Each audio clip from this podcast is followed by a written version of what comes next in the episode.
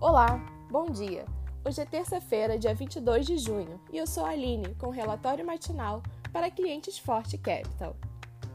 Câmara aprova MP da Eletrobras. Os futuros de Nova York vão operando em leve alta nesta manhã, enquanto aguardam o depoimento do presidente do Fed, Jeremy Powell, no Congresso à tarde. Além disso, na agenda norte-americana teremos vendas de casas existentes. O SP 500 futuro sobe 0,12%. As bolsas europeias seguem o mesmo tom visto nos Estados Unidos, de olho na fala dos dirigentes do Fed ao longo do dia, com destaque para o Jeremy Powell. Ontem, durante o dia, tivemos a fala da presidente do BCE, que apresentou uma previsão otimista para a economia da zona do euro. O Eurostox opera em alta de 0,17%. As bolsas asiáticas fecharam majoritariamente em alta nesta terça-feira, seguindo Wall Street, que ontem se recuperou, após sinalização do Federal Reserve de que poderá retirar estímulos monetários antes do esperado.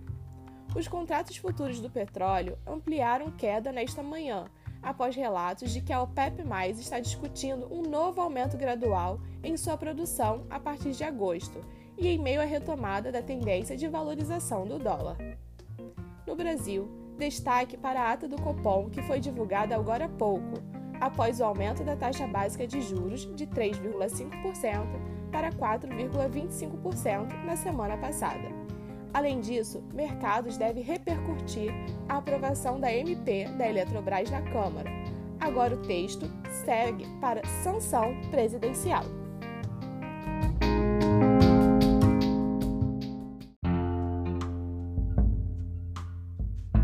E agora, depois de saber sobre as principais notícias do dia, chegou o momento do nosso bate-papo com o CEO e planejador financeiro da Forte Capital, Paulo Monfort. Paulo, nosso bate-papo hoje vai ser sobre fundos imobiliários. Responde pra gente se agora é um bom momento para investir em fundos imobiliários. Bom dia a todos. Uh, como toda resposta de investimento, se é bom ou não, se é o momento ou não, ali, a resposta para essa pergunta é depende, mas eu não vou ficar aqui no depende não. Eu vou dar alguns caminhos para que você consiga pensar se é um bom momento ou não investir em fundos imobiliários. Primeiro a gente precisa saber, né? O que são os fundos imobiliários? Os fundos imobiliários são investimentos que têm como objetivo comprar imóveis, né, cotas de imóveis ou até mesmo é, papéis relacionados a títulos lastreados a esses imóveis. Então, a gente tem hoje no Brasil três tipos de fundos imobiliários, que são os fundos de tijolos, os fundos de papel e os fundos de fundos. O que cada um desses faz, né? Os fundos de tijolos eles compram aquele imóvel físico, pode ser um shopping center, pode ser um galpão logístico, pode ser uma sala comercial. Né? É, e os fundos de papel? Os fundos de papel esses vão comprar títulos lastreados a esses empreendimentos imobiliários. Então, como a gente fala mesmo nome, né, são papéis lastreados aos fundos imobiliários.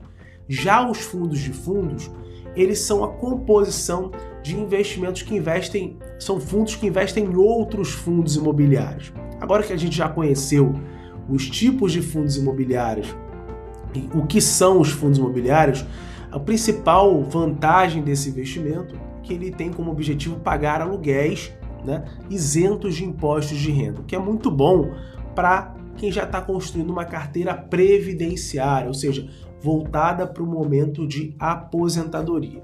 Então, é o momento de investir em fundos imobiliários? A gente precisa avaliar alguns pontos. O primeiro ponto é o meu perfil como investidor. Os fundos imobiliários eles são tidos como renda variável. Então, as suas cotas vão variar de acordo com as movimentações de mercado. Logo, é, se você tem um perfil muito conservador e essas variações te incomodam, talvez não seja o melhor investimento para você. Agora, já para perfis mais moderados, arrojados, que têm uma visão de longo prazo, ou seja, investimento para mais de 10 anos, os fundos imobiliários eles têm uma boa é, participação ali é, nas estratégias voltadas para o longo prazo.